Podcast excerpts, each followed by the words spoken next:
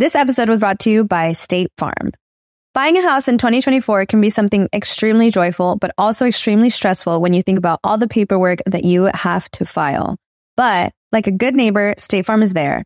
That's a phrase that will help you feel good knowing that you have people who care to help you file a claim or find the coverage for the things that you want to protect. After an accident, you may be worried. Who do I call? What do you do next? I drive peacefully knowing that I have people who have my back. In reality, finding good insurance doesn't have to be something that is complicated to you. State Farm has options to fit your unique needs, which means you can talk to your agent to choose the coverage you need, have coverage options to protect the things you value most, file a claim right on the State Farm mobile app, or reach a real person when you need to talk to someone. Like a good neighbor, State Farm is there.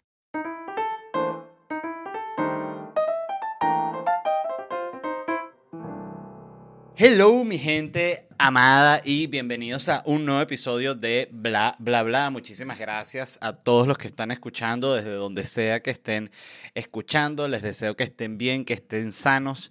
Eh, el otro día me escribió un seguidor que me comentó que era, que trabajaba de camionero aquí en Estados Unidos, que hoy hacen esas rutas larguísimas y que escuchaba este podcast y otros podcasts durante su recorrido. Entonces, saludos a él. Espero que no te hayas eh, quedado dormido y estés volteado a una cuneta, me imagino que todo va a estar bien, pero gracias a toda esa gente que escuche, que me comenta que, que que oyen el podcast mientras hacen o su trabajo o hacen sus labores del hogar. O sea, definitivamente el podcast es algo que uno escucha haciendo algo. O sea, es muy raro. Yo siento que sería casi de psicópata alguien así sentado solo en una mesa con unos audífonos mirando una pared porque está escuchando un podcast, ¿no? Tiene que estar demasiado interesante. Que por cierto, hablando de podcast y antes de seguir, quería recomendarles ya que vayan a ver el especial de terror del cuartico que está simplemente demasiado bueno. Lo vi ayer y me cagué de la risa. Tenía tiempo sin reírme así. Eh, demasiadas escenas buenas. Este, la de José Rafael con el sándwich, este, la actuación de, de Poli y de Daniel Enrique en el sketch que se llama Villa Silencio, eh, pero una parte del, del sketch que, que se llama Yo te aviso, creo que es el, que, el de uno que protagoniza Estefanía, que tiene una escena que me pareció una de las mejores vainas que he visto en comedia en mi vida, a nivel de dirección, de chiste, de todo, demasiado nivel. Y bueno, aquí desde este podcast, felicitaciones para el cuartico porque qué trabajo tan arrecho y, y no sé, me parece admirable. Yo que soy una persona que, que también he hecho sketches y que he intentado arrancar proyectos haciendo sketches, me parece que el nivel al que están trabajando ellos es muy elevado y de verdad es un placer ver las cosas que están haciendo y ver cómo cada vez es mejor y mejor y mejor. Así que bueno, saludos a ellos. Em, ¿Qué les iba a decir? Ah, antes de arrancar, quería rápidamente decirles los lugares donde me voy a estar presentando. Voy a estar con Noches en Miami, aquí en Miami, obvio el 3 de noviembre, 17 de noviembre, 1 de diciembre y 15 de diciembre. Noches en Miami es el espacio donde yo siempre estoy probando mi nuevo material, así que pendientes si están en la ciudad o si van a estar en una de esas fechas, bueno, estaré presentándome haciendo stand-up, consiguen tickets en ledvarela.com. Y luego sigo con la gira de Locura Stand Up Comedy, voy a estar en Columbus, eh, Ohio, el 19 de noviembre, primera vez que voy a esa ciudad. Les voy a ser honesto, no sé ni siquiera dónde queda Columbus, Ohio. Esto es muy típico, me pasa cada rato. Lo voy a buscar en Google Maps Jazz. Google Maps Jazz, dije. de Columbus. O sea, sé dónde queda Ohio, pero. Ah, no, no sabía ni dónde queda Ohio. Se estaba más perdido que nadie. Este, ah, bueno, queda relativamente cerca de Pittsburgh. Yo me presenté en Pittsburgh una vez, este, ya lo he comentado aquí, el productor me dijo, estamos muy contentos, teníamos mucho tiempo sin que se hiciera un show venezolano aquí en la ciudad. El último fue hace como 15 años que vino Orlando Urdaneta. O sea, a Pittsburgh solo había ido yo y Orlando Urdaneta. Así que imagínate qué desgracia para la comunidad venezolana de esa ciudad. Entonces estaré en Columbus, Ohio, el 19 de noviembre. Estaré en Phoenix, Arizona, el 6 de diciembre y en Orlando el 10 de diciembre. Este, mm, luego, el año que viene, sigo con la gira en Latinoamérica y estaré visitando Santo Domingo, Guayaquil, Quito, Panamá, Montevideo, Buenos Aires, La Plata, Concepción, Santiago, Lima, Cali, Bogotá, Bucaramanga, Cúcuta, Medellín, Cartagena y Barranquilla. Esa es mi gira del año que viene. También ya dentro de no mucho estaremos anunciando las fechas de Europa y ya después de eso se termina la gira de Locura Stand Up Comedy. Este, consiguen tickets en ledvarela.com y como siempre, gracias a los que ya han comprado. Miren, hoy, eh, antes de escribir el episodio, puse una pregunta en, en Instagram diciendo que iba a escribir el episodio y que me recomendaran temas o noticias que les pareciera interesantes. Es una dinámica que hice también en el episodio pasado y que me ha gustado porque porque bueno, pues la gente realmente recomienda temas interesantes, también recomiendan cosas horribles o simplemente unas vainas y que habla de la mamadera de culo, que es como que bueno, pero que voy a estar hablando de la mamadera de culo. O sea, este, tiene que haber seguro, no, me, no sé si hay un podcast eh, dedicado únicamente a la mamadera de culo, pero si no, eh, bueno, es momento de crearlo definitivamente porque hay un, hay un nicho interesante para la mamadera de culo. Eh, uno de los temas que me pidieron que hablara fue de la familia y de la endogamia, porque hace también, esta semana, hace un par de días, pregunté en, Instagram que me contaran cuentos, chismes familiares, ¿no? Eh, y yo lo hice porque dije, bueno, seguramente van a salir muchos cuentos de familiares que han robado vainas o, o familiares que son unos locos. Y les puedo decir que el 95%, sin exagerar, eran cuentos de endogamia, o sea, de, eh, eh, relaciones sexuales entre familiares. Y mm, y de todo tipo, además, o sea que si abuelos que habían tenido hijos con las hijas, que abuelos con las hermanas, abuelo con el bisabuelo, o sea, eso era una cogedera y una vaina, de verdad, les digo con total honestidad, para vomitarse. Este, primero porque te das cuenta de que hay un sector gigante de la población que simplemente no estudió, no le paró a biología en el colegio, este, y lo digo yo que soy una persona que literalmente iba a reparación de casi todas las materias posibles eh, todos los años. Em, pero me quedó lo de biología de que, coño, el gen recesivo, ¿sabes? Este, el gen dominante. Entonces, claro, cuando tienes dos personas que comparten tanto de su genética, das, eh, estás aumentando muchísimo las probabilidades de que salga básicamente un monstruo como los que están en los cuadros en el Prado, cuando uno ve esos cuadros en el Prado, que uno dice, oye, pero esta persona, ¿por qué tiene esa cara tan particular? Y era pues producto de la endogamia de hermano con hermana, con hermano, con hermana, con hermano, con hermana durante 300 años, entonces ya al final te sale un feto que solo una cabeza así para que le pongan la corona y que este es el nuevo rey, esta cabeza este, con retraso. Entonces, bueno, ese, esa es la, lo que lo que resulta. Entonces creo que hay gente que simplemente no lo sabe porque se casan con los primos, todo. Incluso gente que me escribió, me escribió una chica y que mira, mi mamá era fan y se molestó mucho de que dijiste que está mal cogerse a los primos porque ella es hija de primos. Entonces yo digo, bueno, pero ese no, de nuevo, que en la familia se promueve la endogamia no es problema mío, o sea, son ellos los que tienen que dejar de coger entre primos. Entonces, este, básicamente el mensaje del episodio de hoy es que dejen de coger entre primos. Si usted le tiene eh, queso, le tiene ganas a una prima, por favor no se la coja por el tema de la endogamia, simplemente. O sea, eh, no, no es más que eso, no es un tema ni siquiera moral, es un tema totalmente genético, ¿no? Pero lo quería comentar porque me impresionó mucho y porque sirve también para hablar de cuando uno escucha ese, ese tema de, de, la familia, la familia tradicional, con todo esto, la gente que no puede ver una bandera LGBT porque dice la familia, la familia tradicional. ¿Qué familia tradicional? Si la familia tradicional, el abuelo violaba a todo el mundo. O sea, tradicional, mis bolas. Más en tradicional, eh, cuando te escuchas tradicional, hay que aterrarse porque es un desastre lo que está sucediendo ahí. Y y también siento que estuve de hecho leyendo, ¿no? Eh, qué, tan, qué tan común era la, la endogamia y, y, leí que sí, que sigue siendo bastante común. De hecho, decía que los lugares donde es más común la endogamia es en las islas, porque claro, porque está toda la gente metida en la isla, entonces lo único que te queda es cogerte un primo. O sea, si no quieres coger un primo, tienes que nadar hasta el continente. Entonces no tiene sentido, ¿no? Entonces también para la gente que está viviendo en islas, eh, bueno, ustedes sí lo tienen más difícil no cogerse a los primos, bueno, no les queda de otra, cójanlos, pero, pero sepan que está mal a nivel genético, de nuevo, no es un, no es un juicio moral. Este, otro de los temas que me dijo la gente que hablara fue que habla de la gente que vive de OnlyFans, que también me lo escriben mucho y he notado que hay como, suelen ser hombres, ¿no? Que están como, básicamente primero hay, hay, hay, hay como dos cosas que suceden ahí en el hombre que quiere que se hable de las personas que viven de OnlyFans. La primera es el, el, el, hombre que cree que cualquier persona que se mete en OnlyFans, cualquier mujer que se mete en OnlyFans, se hace millonaria. Eh, ya vamos a hablar de eso. Y lo otro es que al creer que se hacen millonarios, eh, ellos sienten como una envidia de no tener vagina y de no tener tetas. Entonces lo como que lo proyectan con una rechera hacia las mujeres, ¿no? Como, como si fuese peo de ellos, ¿no? También cómo se gana la vida de la gente.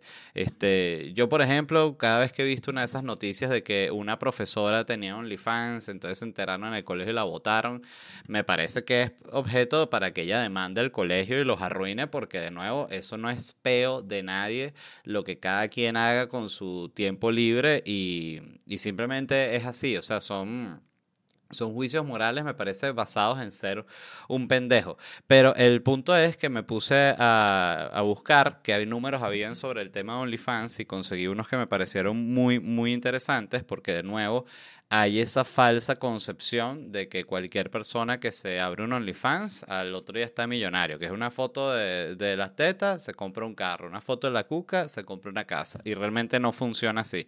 Los primeros números que tengo aquí que busqué sobre OnlyFans, primero es como, como todo, ¿no? Dice que el 1%, o sea, el 1% que más gana, ganan el 33% de todo el dinero que se mueve en la plataforma y dice que el 10%, o sea, de las cuentas que más ganan, ganan el 73% de todo el dinero de la plataforma. Lo que quiere decir es que un 27% queda para repartirse entre el 90% de la gente que está trabajando en la plataforma, ¿no? Este, entonces, si bien habían historias de, por ejemplo, salía aquí, daban el ejemplo de, ya les voy a decir cuál era el nombre exacto de la persona.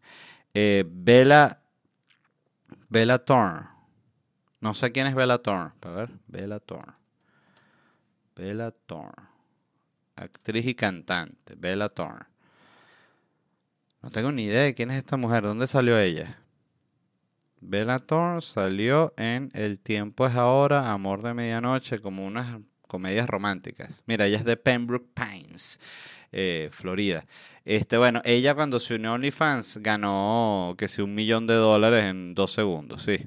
Estuvo en 24 horas y ganó un millón de dólares. Pero estuve leyendo, no lo noté, de otra, otra mujer muy famosa en OnlyFans que hacía como 700 mil dólares al año, ¿no? Pero eh, lo importante es cuánto gana el usuario eh, o el creador de contenido promedio de OnlyFans, ¿no?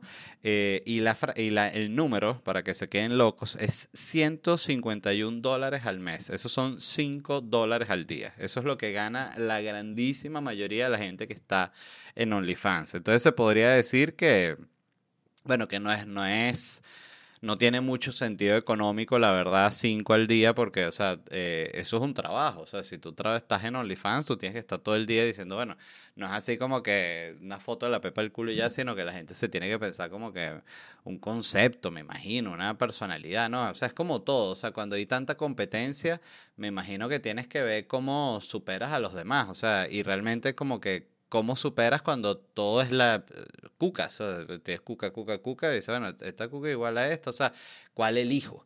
Este, pero ven que lo quería aclarar que es realmente muy poco lo que gana la mayoría de la gente que está ahí. Lo digo sobre todo para el, para el que tiene en la mente metido que cualquier persona que se mete en OnlyFans es millonario. O sea, nada que ver, todo lo contrario. Seguramente una persona que decidió meterse a OnlyFans lo hizo en un momento de desesperación económica este, o porque quiso de repente capitalizar. También leí que, que la mayoría, que la gente que gana mejor en OnlyFans son influencers de estas así como muy sexuales que ya tienen una plataforma de gente que, que la sigue y bueno, que cuando van a OnlyFans es como para, bueno, ya lo que está es capitalizando ya todos los fans que tienen este, por ser unas mamis, ¿no? Eh, entonces, bueno, quería comentar eso, pues me pareció, me pareció interesante y me pareció que, que es algo que, que hay como mucho, no sé, es como un, sí, como una especie de, prejuicio bien extraño con respecto a, ese trabajo. Em, ¿Qué otras cosas me comentó la gente aquí para que hablara? Unos me pusieron los panas que ganaron el Mundial de Robótica, una locura. Lo busqué y efectivamente un, grupo de jóvenes venezolanos grabaron el Mundial de Robótica. Eh, yo busqué para ver cómo era, pues no sabía si era como que, yo pensé que el Mundial de Robótica era como que tú creabas un robot y el robot más arrecho ganaba, algo así, pero no, es como, más bien es como un juego, era como... Eh, era como un cuadrado y habían como cuatro robots y en el centro habían como unas pelotas, ¿no? Como unas pelotas así de, de plástico. Entonces el robot lo que hacía era recoger las pelotas y las llevaba hasta donde estaban los del equipo para que ellos las, las lanzaran como una canasta, ¿no? Me pareció en general un concurso bien extraño.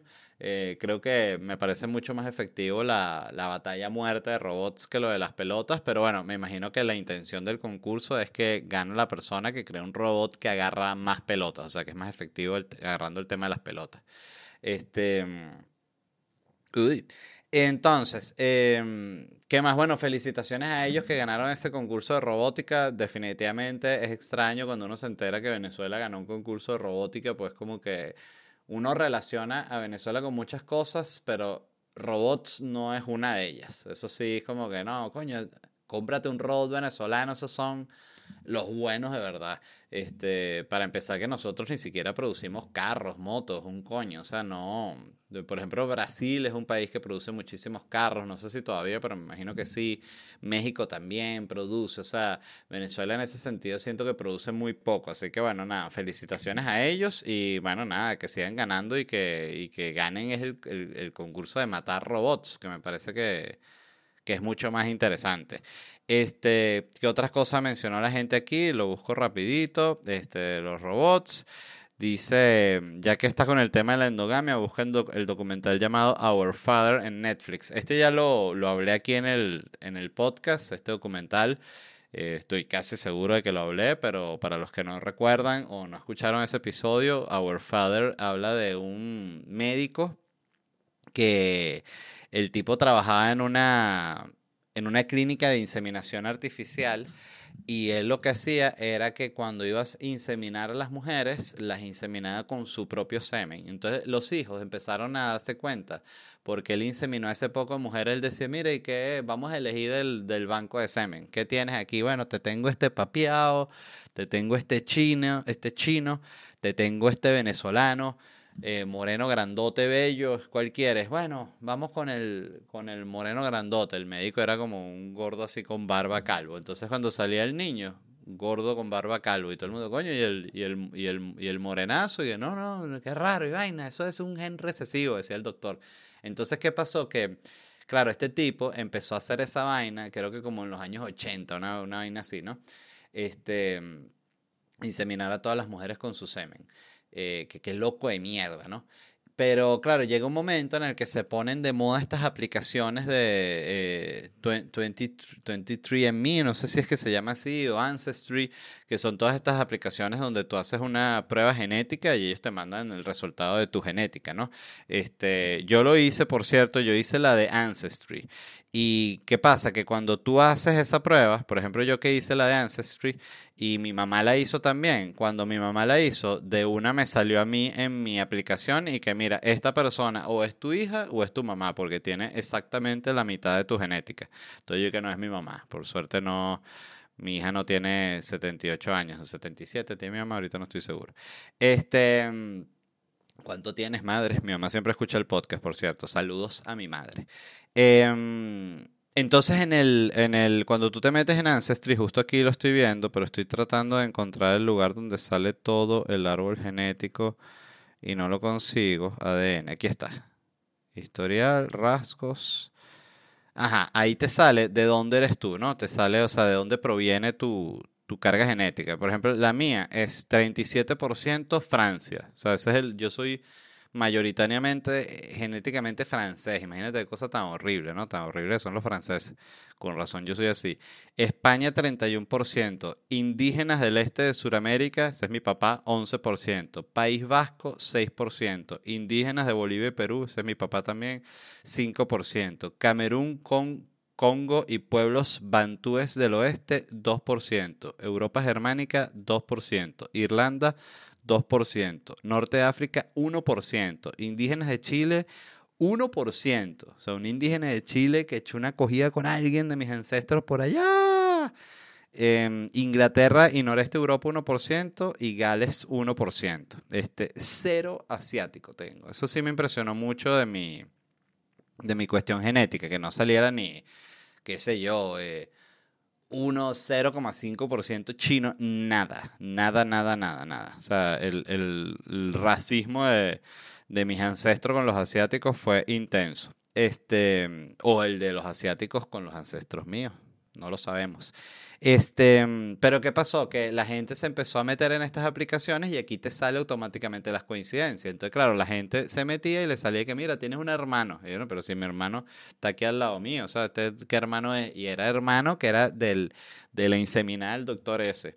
Pero la vaina eh, ya de por sí es una locura lo que hizo el tipo, pero cuando ya me parece que alcanza otro nivel de oscuridad es cuando el tipo, una de las pacientes que le insemina, tiene una bebé que es su hija, ah, o sea, la, ah, la mitad de su hija, este, y esa hija crece y empieza a ir con él y él insemina a su propia hija con su propio semen. O sea, imagínate qué pedazo de enfermo era este carajo. Y yo recuerdo ver ese documental este, la única testigo de eso es Angélica, mi esposa, que estábamos viendo el documental y como a mitad del documental yo le dije, esta vaina es algo de supremacismo blanco. Y se lo dije porque ese tipo de locura de que todos sean un gordo blanco como yo, que soy el gordo más bello, viene todo con supremacismo blanco. Y efectivamente fue esas que pegué. Yo también digo mil vainas así, no pego ninguna. Ustedes que escuchan el podcast lo saben.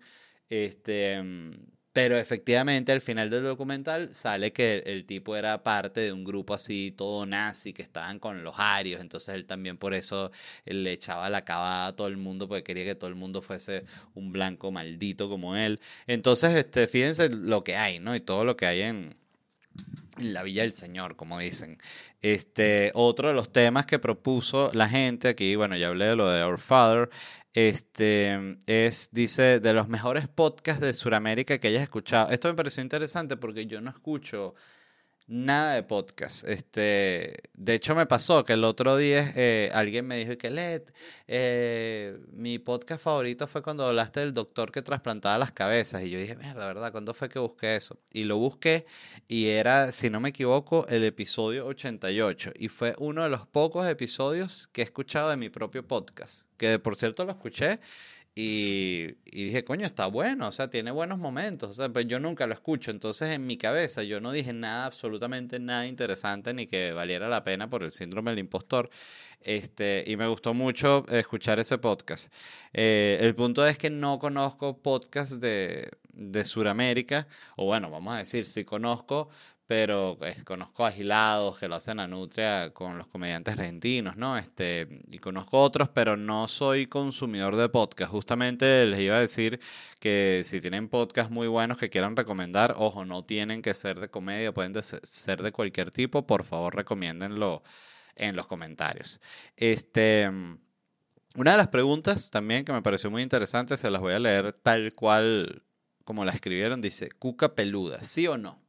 Entonces aquí también, eh, bueno, lo, lo, llevo al debate, o sea, ¿les parece que está bien la cuca peluda? Sí o no, o sea, es una cuestión cultural, eh, ¿qué, ¿qué, sucede? ¿no? Este, porque fíjense que también me ha sucedido cuando hago las preguntas por Instagram que la gente de ciertos países, que no quiero decir para que no suban el clip y me empiecen a cancelar, eh, empiezan a decir, oye, las mujeres de este país tal, todas tienen la cuca peluda. Entonces, claro, al venezolano le sorprende mucho lo de la cuca peluda. Este, debe ser porque la venezolana es más de no cuca peluda. Igual siempre sorprende ver a una mujer peluda. Yo recuerdo que una vez en, en, estaba de vacaciones en San Francisco y vimos a una mujer que iba en licras en bicicleta y tenía las piernas más peludas que yo he visto en mi vida. Pues no era que es una mujer que se dejó las piernas peludas, que ya lo había visto. Era que eran unas piernas cuando es como un suéter, prácticamente. O sea, era lo más peludo que yo he visto unas piernas en medio, las tenía esta Jeva y andaba en bicicleta con una licrita así cortica con las piernas peludas.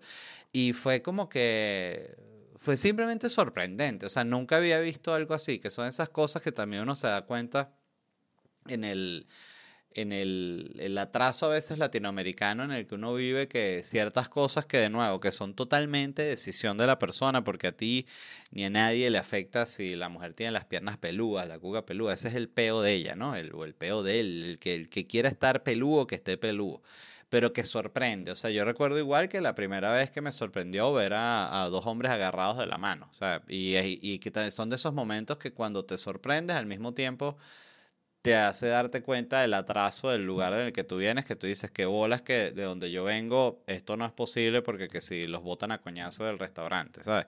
Entonces es como son esos momentos que te hacen reflexionar. Entonces, bueno, eh, Cuca peludo o no, bueno, queda para, para el debate. Este, dice otro, los trabajos que han dejado de existir. Esto me pareció muy interesante y justo me puse a buscar cuáles eran los trabajos que habían dejado de existir. Que por cierto estoy pagando la versión eh, ChatGPT 4, ¿no? Que es como la que es más avanzada y tal. Porque dije, bueno, déjame pagarlo. Eh, porque justamente el otro día tuve la oportunidad de hablar con Leo, saludos a Leo de Escuela de Nada, que fue al show y después vinimos aquí a mi casa a hablar huevona y me comentó que un podcaster que ellos invitaron a Escuela de Nada, eh, Roberto, Roberto, este, que hace sus guiones con inteligencia artificial y que ya tiene todo cuadrado con inteligencia artificial. Y yo me quedé como que coño, eso suena como una buena idea. Entonces dije, bueno, voy a pagar por un mes el plan de inteligencia este de artificial de ChatGPT este, para ver qué tal, pero no noto mucha diferencia. Además, yo pensaba que lo que tenía este como ChatGPT 4 era que tenía acceso al internet, o sea, como tú les podías preguntar cosas actuales. Pues parte para mí, o lo que es una debilidad definitivamente del ChatGPT, es que ellos tienen, o sea, él tiene como eh, almacenada una base de datos, creo que hasta el 2021, 2022, o sea, tú lo que tú le pides después de eso. O sea, tú le dices, mira, eh, ¿qué te pareció la canción? Un preview de Bad Bunny. Él dice, no sé qué canción es esa, pues no lo tiene registrado. Entonces, este tampoco tiene acceso al Internet. Y el punto es que le pregunté, ¿no? Por cuáles eran los trabajos que ya no existieran. Me llamaron bastante la atención. Uno es el despertador humano, que dice, antes de la invención de los relojes despertadores, habían personas conocidas como los knocker, knocker uppers en Inglaterra, que se encargaba de despertar a la gente golpeando sus ventanas con largas varas. O sea, imagínate qué buen trabajo para el que es ladilla, ¿verdad? Tener una vara larga, pa, pa, pa, pa, pa, dale pues, dale. Y el otro, ah, 10 minutos más, pero 10 minutos, ¿no? 10 minutos, en 10 minutos paso, voy a despertar ya a Freddy. Dale, despierta a Freddy, me, me vienes para acá. Papá, Freddy, Freddy, Freddy, ¿qué? A trabajar, ya son las 7 de la mañana. El otro, pa, pa, pa. Ya pasaron los 10 minutos, coño, 10 más. ¿no? Entonces, entonces eh, era un trabajo bien, bien fuerte, ¿no? Como una especie de gallo. Em, además que me imagino que esa era una época en la que, bueno, no sé, el, el reloj se inventó hace muchísimo, ¿no? ¿En qué año se inventó el reloj? Esa es una de las primeras preguntas que googleó Christopher Nolan. Dice, el primer tipo de reloj fue creado en Babilonia en el 1400 antes de Cristo, se llamaba crepsidra o reloj de agua. No, pero ¿cuándo se inventó el primer reloj mecánico? Ajá, primeros relojes de manecilla se inventaron en 1505, o sea, ya en la época de, en la época de Colón ya había relojes. Entonces sí, ya existía el reloj desde hace muchísimo tiempo. Este, entonces, claro, esto del despertador humano, entonces es viejo que jode, claro, pero también me imagino que el reloj existía, pero los primeros relojes los podrían comprar solo que si millonarios, así, ¿no? Pues siempre es así con la tecnología, es como cuando salieron los primeros carros eléctricos y y vainas así, o las primeras avionetas, ¿sabes? Solo lo puede comprar un millonario. Me imagino que lo mismo pasaba con el reloj, que te salía más barato pagarle a este carajo que te pegaba en la ventana con la vara que comprar un reloj que costaría todo el dinero del mundo. Em, otro trabajo que me llamó la atención, Cazador de ratas. Dice, en ciudades europeas durante la Edad Media estos cazadores eran contratados para reducir la población de ratas, una fuente principal de plagas. Solo que necesitan eh, eh, contratar ahorita en New York y en otras ciudades que, que están full de ratas. O sea, en Nueva York el tema de las ratas es simplemente impresionante. Por cierto, me imagino que lo recomendé aquí, pero hay un documental arrechísimo que se llama Rats. Eh, Rats. Documentary. Ajá, es del 2016. Y es de este tipo, em, de Morgan Spurlock, que para los que no recuerden es el tipo que hizo el documental este Super Size Me. Hizo la de ¿Dónde está Osama Bin Laden? Él, hizo, él hacía documentales como en este medio estilo, em, ¿cómo se llama? Michael Moore, pero como más con comedia. Aunque los de Michael Moore también tenían como comedia. Pero este eran como más loquitos. Y yo vi este, este documental que se llama Ratas y que, coño, es, impresionante el documental, lo tienen que ver. De hecho, estoy viendo aquí que está en, en Roku. Ah, Roku no tengo. Roku, ¿cómo funciona? Roku es un aparato, es un streaming, no, no lo tengo claro.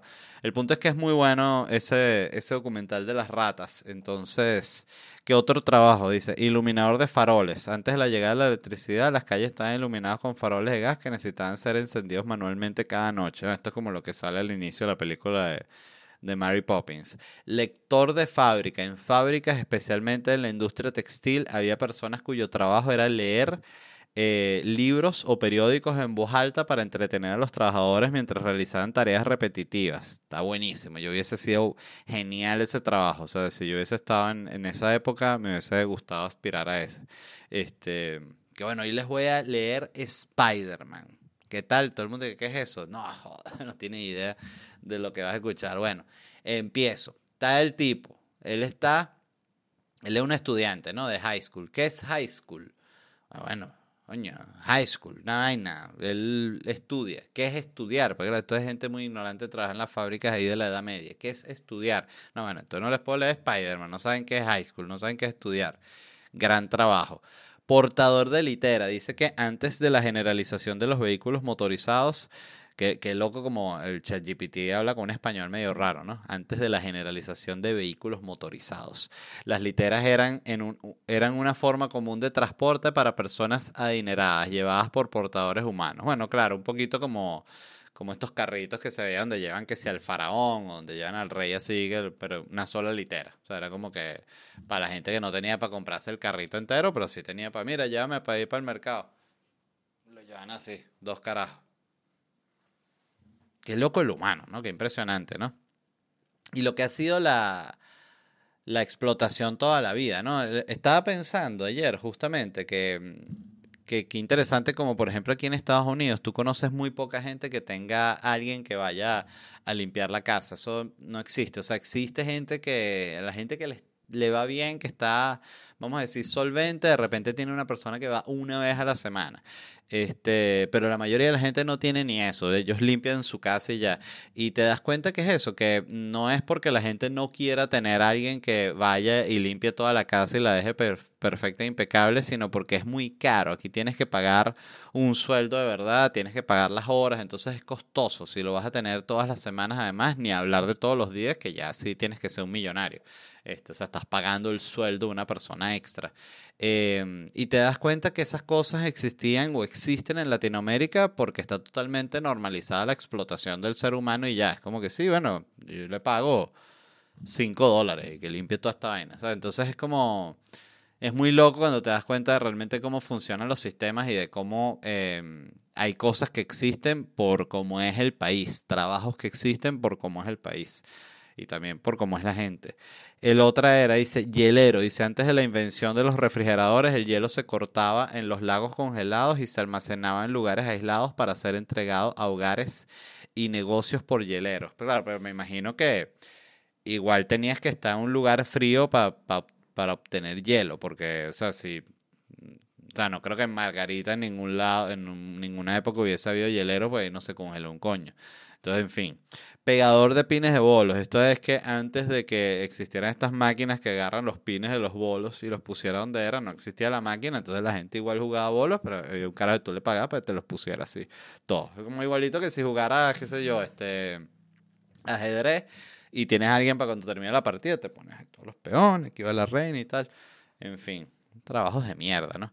Eh, Copista dice que antes de la invención de la imprenta, copista, exacto, antes de la invención de la imprenta, los libros se copiaban a mano por individuos especializados en escribir de manera legible y artística. O sea, qué bolas eso, ¿no? Y que, mira, me prestas este libro, no, este libro, pero no, pero te lo doy para que, para que lo mandes a tu, a tu copista. Entonces el copista, palabra por palabra, y, ajá, dedicado a, verga, qué ladilla pero bueno, buen trabajo el de copista, pues se sabía todos los libros casi que de memoria. Eh, limpiador de chimeneas. Dice que a menudo eran niños quienes se encargaban de limpiar las estrechas chimeneas de las ciudades durante la Revolución Industrial. Ay, por cierto, no sé si puse el, temporizador. Efectivamente, no lo puse. Entonces, eh, vamos a poner un temporizador de 15 minutos, 14 minutos. Este. Mm, Limpiador de chimeneas, proyeccionista de cine. Ah, bueno, dice que eran los niños los que trabajaban como limpiadores de chimeneas, porque claro, eran pequeñitos, ¿no? Y bueno, era la época en la que los niños todavía trabajaban, ¿no? Ahorita los niños, no, que yo quiero puro ir para el colegio. Entonces, las chimeneas todas sucias, ¿no? Siempre es así. Em, ¿Qué más? Afinador de piano. Dice que todavía existe gente que afina piano, pero ya con los instrumentos digitales Nadie necesita esa vaina. Pregonero, personas que anunciaban las noticias o proclamas en lugares públicos fueron esenciales en tiempos en los que no existían los medios de comunicación masiva. Claro, el pregonero yo recuerdo que esto lo enseñaban en el colegio por alguna razón. Lo que existía, que era el pregonero que elegido nuevo presidente derrocado el nuevo presidente.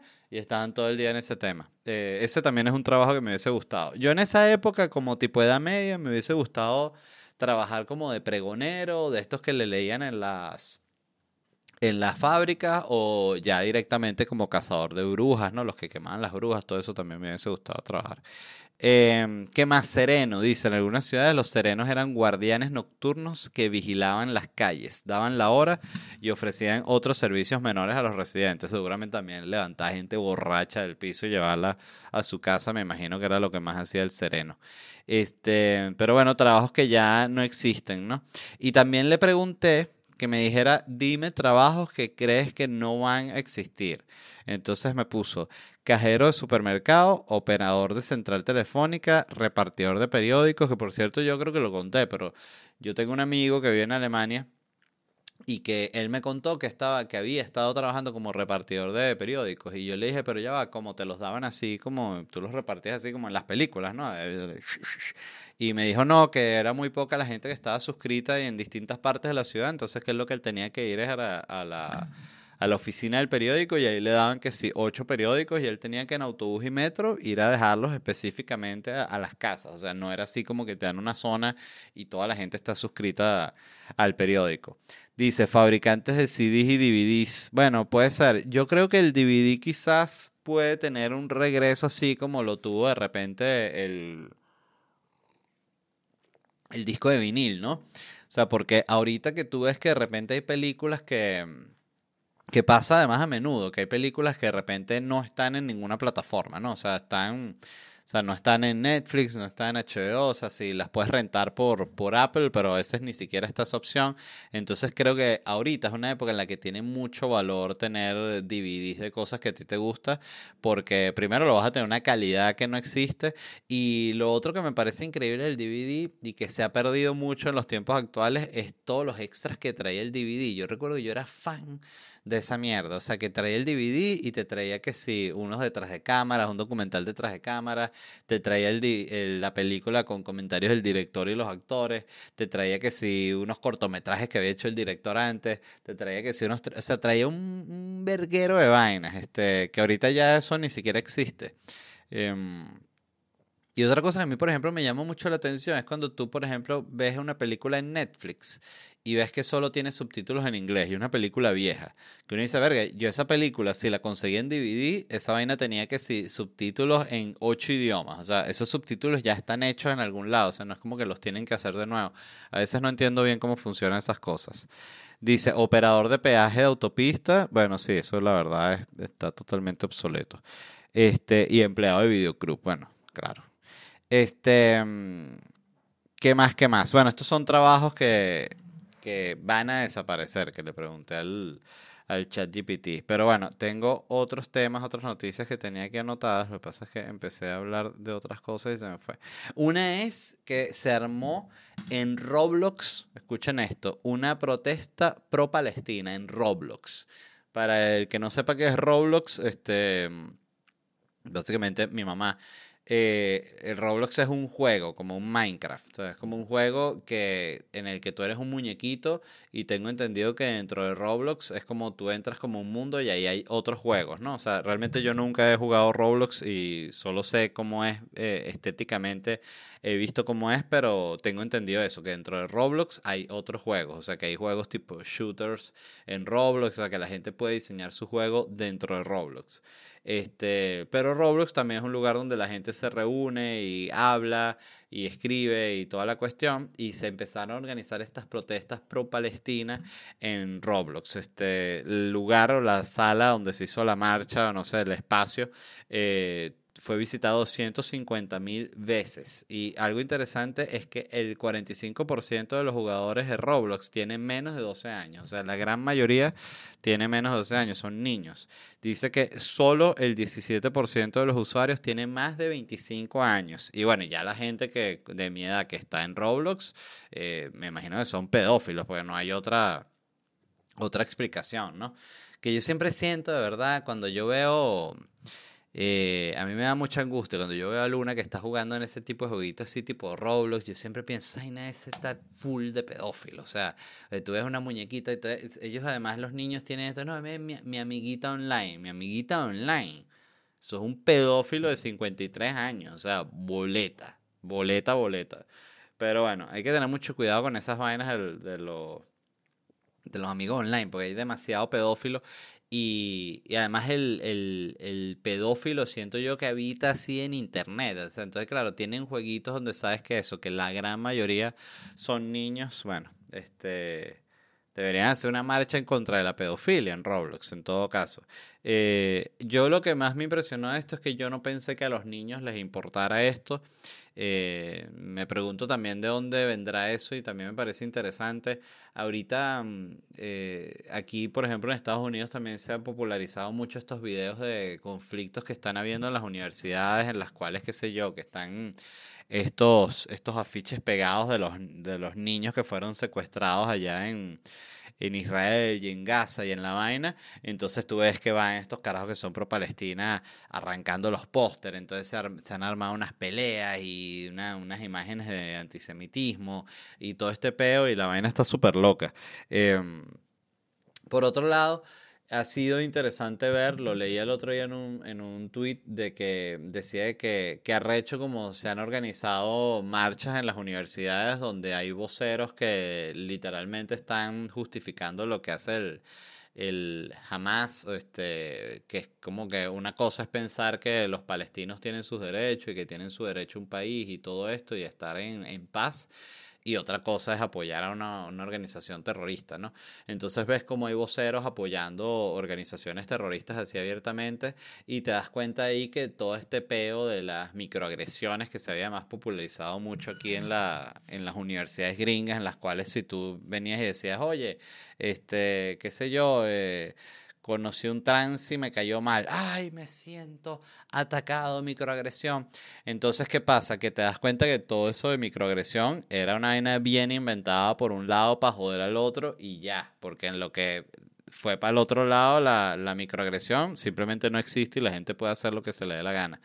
Este, todas son huevonadas, yo siento, inventadas por, por la izquierda. Siento yo que ellos han creado todas esas vainas para poder este, manejar narrativas y manejar este, lugares y espacios, ¿no? Este, como que imponer estas reglas que, que ellos crean y que genuinamente se imponen.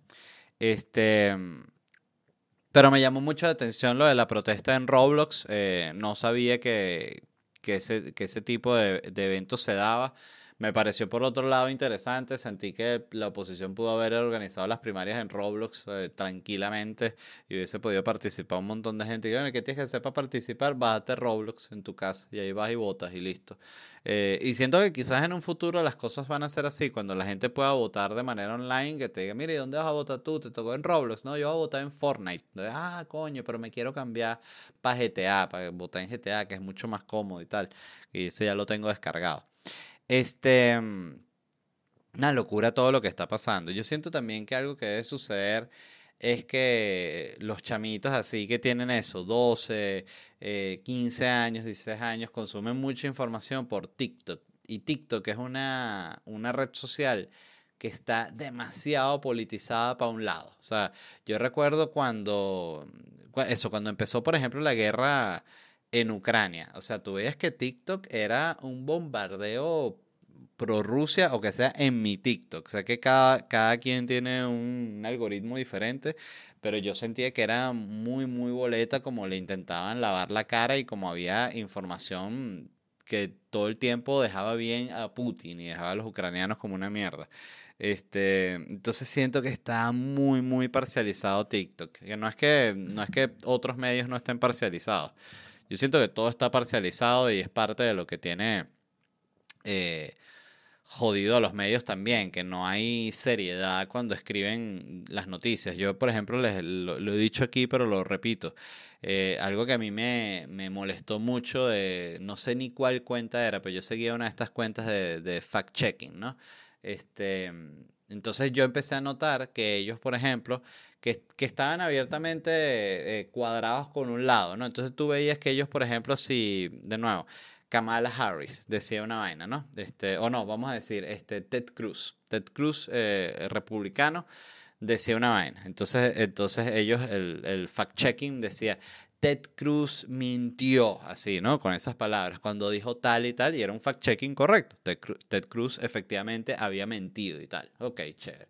Entonces veías que de repente se lanzaba una mentira a Kamala Harris y la reacción era totalmente distinta. Era eh, la vicepresidenta Kamala Harris afirmó de manera errónea que tal, no, mintió, usa la misma palabra. Entonces tú veías que que, que, era muy boleta, que estaban cuadrados para un lado y también que es un trabajo que eso sí lo puede hacer cualquiera cuando tú te metes a ver cualquiera de esas páginas importantes de fact-checking eh, tú te puedes meter y ver quiénes son los, los que están pagando eso y ves que son organizaciones que van aliadas a los demócratas. Entonces ves que sí hay una agenda recha al respecto.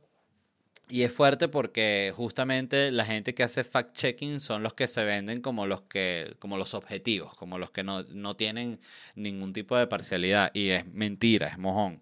Este, ¿De qué otro tema iba a hablar? Eh, que tengo aquí para ver. Eh, ah, eh, alguien me, me, propuso que como venía Halloween quisiera un top de, de, películas de terror. Creo que eso era todo lo que tenía aquí en... Déjenme ver rapidito en, en, en las preguntas que hice en el Instagram. Porque creo que tal vez me quedó alguna por fuera la, cuca de peludo, tal, los trabajos que han dejado de existir, ya lo hablé. Eh, este que, mensaje que lo respondí, dijo, la migración ha sido súper positiva para los artistas venezolanos. Entonces yo le respondí, les leo exactamente lo que respondí, puse, yo creo que esto es un mito urbano que creció porque ven a cinco artistas venezolanos llenando shows fuera de Venezuela pero la verdad es que la mayoría de los artistas venezolanos no tienen esa opción y viven en muy malas condiciones económicas. Es un país empobrecido donde ya no existe una industria del entretenimiento. Por ejemplo, hace 10 años un comediante joven podía aspirar a ganar un mal sueldo escribiendo en un programa de televisión de comedia. Hoy esos programas ni siquiera existen. Creo que en todo caso la cosa está más difícil que nunca para los artistas venezolanos. Y esto lo creo firmemente porque se ha dado una visión, como la gente ve artistas que llenan mucho y que son muy exitosos y ven que les va bien a George Harris y ven que le va bien a Escuela de Nada y ven que le va bien a, a Raguayana o a quien sea, ven que son artistas que mueven buenas audiencias y que pueden vivir de su carrera y de lo que hacen. Entonces se crea esta concepción como de que todos son así, todos venden así, todos están agotando un estadio. Y la verdad es que no es así. Yo de hecho creo que es mínimo la gente que puede hacer eso. La mayoría de los artistas eh, venezolanos siento yo que todo lo contrario, que están jodidos. Y lo puedes ver porque además es un país que tiene tantas restricciones que tú puedes ver como de repente eso, un, un comediante colombiano, por darte un ejemplo, o un comediante mexicano, eh, puede de repente aspirar a tener un stand-up en Netflix. Eh, no por, de nuevo, no porque sea un genio y lo logró por encima de todos los comediantes gringos. No, lo puede lograr porque Netflix tiene una oficina en el país y no hay un control cambiario y la gente puede con una tarjeta de crédito suscribirse a Netflix. Entonces ellos tienen una base de audiencia ahí para la cual Netflix, al igual que hacían los canales o que hacen los canales, como hace un, no sé, este, un HBO, eh, que dices, ah, tenemos HBO México y ellos tienen una partida económica asignada para HBO México, entonces HBO México con eso dices, ah, voy a hacer estas dos series, voy a hacer este late night y voy a hacer este reality. Venezuela no tiene nada de eso, eso no existe en Venezuela, justamente porque es un país que está demasiado jodido. Entonces todo eso afecta al artista venezolano. Entonces se ha dado esta visión que es totalmente errónea, que porque un grupito pueden girar y visitar a los venezolanos en esas comunidades donde están en todo el mundo, yo soy uno de ellos ya todos lo pueden hacer. Y yo me he dado cuenta que en todo caso ahorita es muchísimo más difícil porque tengo conocidos que son comediantes que están empezando en lugares que no son Venezuela, que están, qué sé yo, están en Dallas o están en Nueva York o están en Madrid y te das cuenta que son lugares donde, de nuevo, al no ser su lugar de origen, donde está absolutamente toda su gente, a ellos les cuesta mucho más levantar una audiencia que como la levantaría. O sea, es mucho más difícil para un comediante venezolano que esté viviendo en Barcelona levantar una audiencia que para un comediante mexicano que esté viviendo en México. Entonces es como que mm, es un mito que se ha creado y que realmente no tiene, no, no, está basado en la realidad. Yo siento que realmente ahorita los, los artistas venezolanos la están pasando muchísimo peor. Y tú lo notas mucho también en todos esos casos que se dieron de tal actor que está trabajando de Uber, tal otro actor que está trabajando de no sé qué tal. Y era mucha gente que eran, no eran el protagonista de la novela, sino era ese actor que es eh, secundario, este, que tiene un personaje que no es tan importante, pero que bueno, tenía ese personaje y eso le daba una entrada de dinero y después también conseguía un personaje en una obra de teatro y eso le daba otra entrada de dinero. Toda esa industria no existe. Entonces tú ves que, claro, hay unas figuras grandes que sobreviven y se mantienen, pero toda la otra gente, que son todos los artistas que dependen de que haya una industria, músicos que no son, no van a llenar un estadio, pero que sirven para componer eh, la música de series, para componer la música de canales, nada de eso existe. O sea, no existe la industria del entretenimiento para el artista venezolano. O sea, la gente está en burbujas y cada uno está solo, sobreviviendo con su audiencia le permite vivir. Este, pero es como funciona y ya. O sea, eso ni siquiera, esto no es una teoría mía, esto es un hecho. Este, pero lo quería decir porque siempre me, debo decir que hasta me choca, porque la gente dice como que, ah, gracias a la migración ustedes están viviendo el carajo. Eh, una vez me recuerdo que me lo escribió un carajo y me dijo, coño, gracias a la migración te presentas que jode. Yo le dije, mira, eh, al que le va bien se presenta que jode siempre. O sea, si no hubiese, se hubiese dado la migración en Venezuela, un bicho que te llena ahorita a cualquier lado, estaría llenando lo que se le dé la gana en Venezuela. El peo es para el, que está debajo de ese top. Ese es el que sale más jodido en un país donde no hay de nuevo una industria del entretenimiento. Pero bueno, es un tema que da para mucho más. Em, ah, me pidieron hacer un top de las películas de, de Halloween y de películas de terror, mis favoritas. Entonces, bueno, yo, yo noté algunas que me parece que son eh, destacables. Yo no soy un fanático del género de terror, pero sí veo películas de terror de vez en cuando. Este, pero siempre lo he dicho, para mí el terror y comedia son donde se hacen las peores películas. O sea, de verdad es una vaina impresionante. Y ahorita en este, en este momento particular, el cine de comedia me parece está en su peor momento de la historia. O sea, de verdad, todas las últimas películas que he visto de comedia me parecen malas. Eh, vi la de, la de Billboard, que se llama All That's, que además la vi porque me sentí demasiado identificado. Eh, y me pareció una película mala con siete bolas. Y soy fan eh, a muerte de Billboard, pero la película me pareció eso, mal escrita, muy evidente, muy boomer, en el sentido así tal cual de la cuando se usa la expresión boomer de, de manera despectiva. Bueno, así. Este, y vi esta otra, Jennifer Lawrence, que se llama. Em, eh, coño, este. ¿Cómo se llama? Jennifer Lawrence. Jennifer Lawrence. La película se llama. Eh, a vaina. Hazme el favor. Hazme el favor. Así se llama en español. ¿Cómo se llama en inglés? Bueno, no me sé. No Hard Feelings.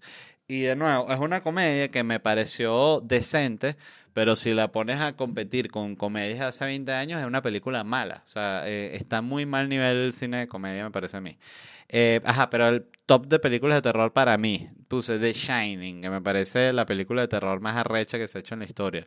La Bruja de Blair, que es otra locura. Una que vi hace poquito y la puse solo porque la vi hace poco y me gustó mucho, se llama La Autopsia de Jane Doe.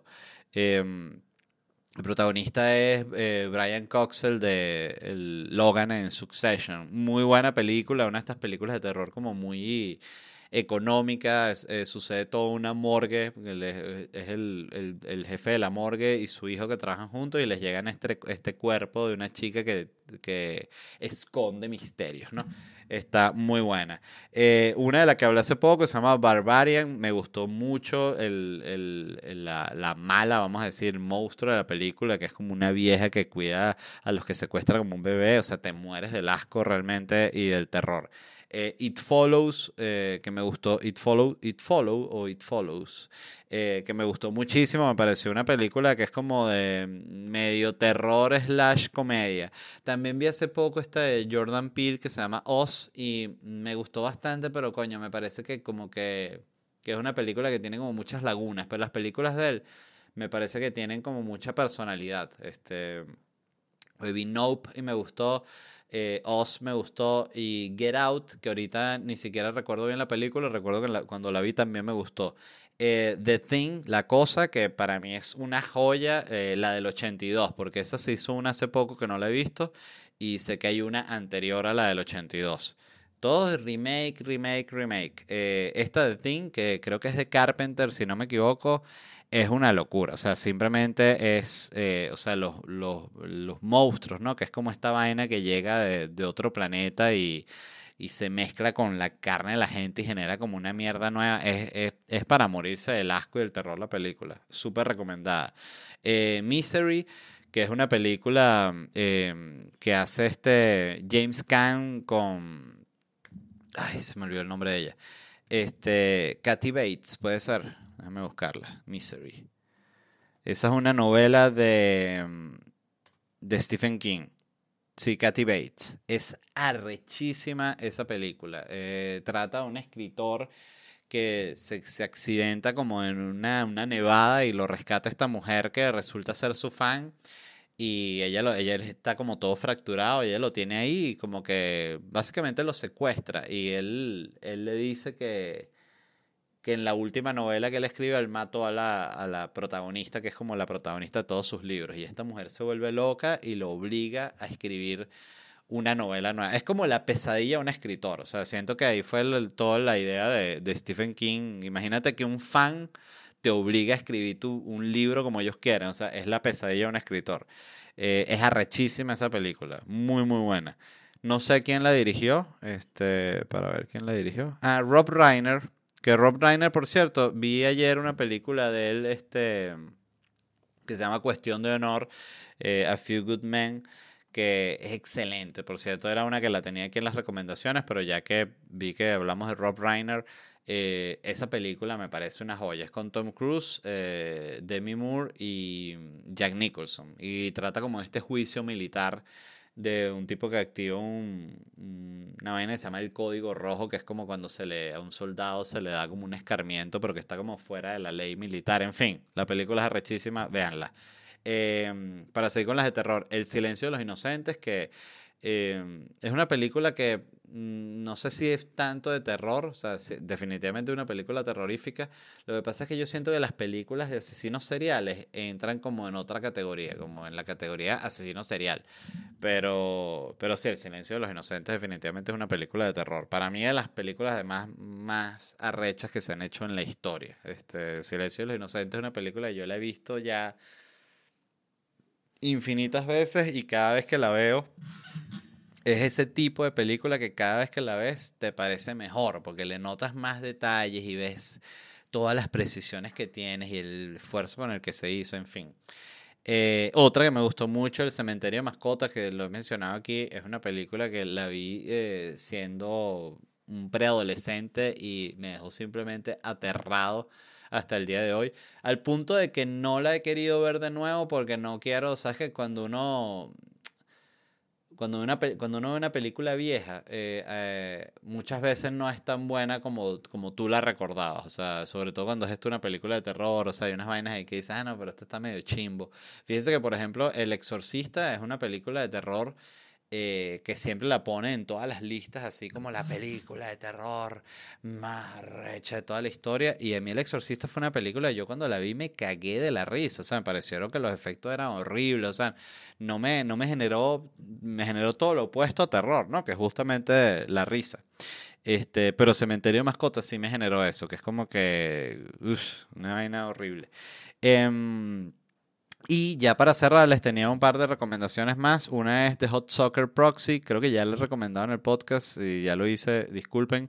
Eh, en español se llama Acabemos con la empresa, una película de los Cohen muy buena, este, muy particular.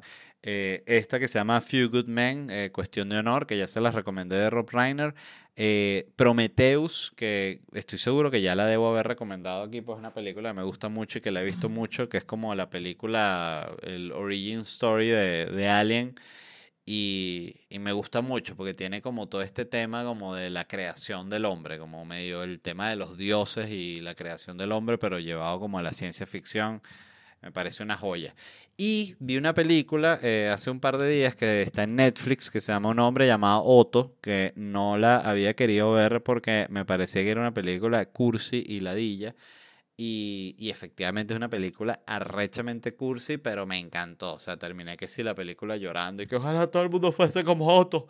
Em, me encantó. Entonces, recomendadísima también. Entonces, esas son las recomendaciones de hoy. Este, más que de costumbre, pero bueno, porque es el especial de Halloween. Y, ¿Y qué más? Ah, bueno, y les repito rápidamente dónde me va a estar presentando. Voy a estar en Miami el 3 de noviembre, 17 de noviembre, 1 de diciembre y 15 de diciembre. Y luego sigo con mi gira de locura stand-up comedy por Estados Unidos, Columbus, Phoenix y Orlando. Y el año que viene, Latinoamérica, Santo Domingo, Guayaquil, Quito, Panamá, Montevideo, Buenos Aires, La Plata, Concepción, Santiago, Lima, Cali, Bogotá, Bucaramanga, Cúcuta, Medellín, Cartagena y Barranquilla. Consiguen los tickets en ledvarela.com. Muchísimas gracias a todos los que me acompañaron. Recuerden, como siempre, si les gustó el episodio, darle like, ayuda a que se comparta el episodio y a suscribirse al canal para que sepan cuando hay nuevos episodios. También estoy contento porque cumplí mi, mi, lo que me había propuesto de subir dos episodios semanales otra vez. Y bueno, aquí arrancamos y gracias a todos los que, bueno, a los que escuchan el podcast. Se les quiere mucho. Nos vemos pronto y bye.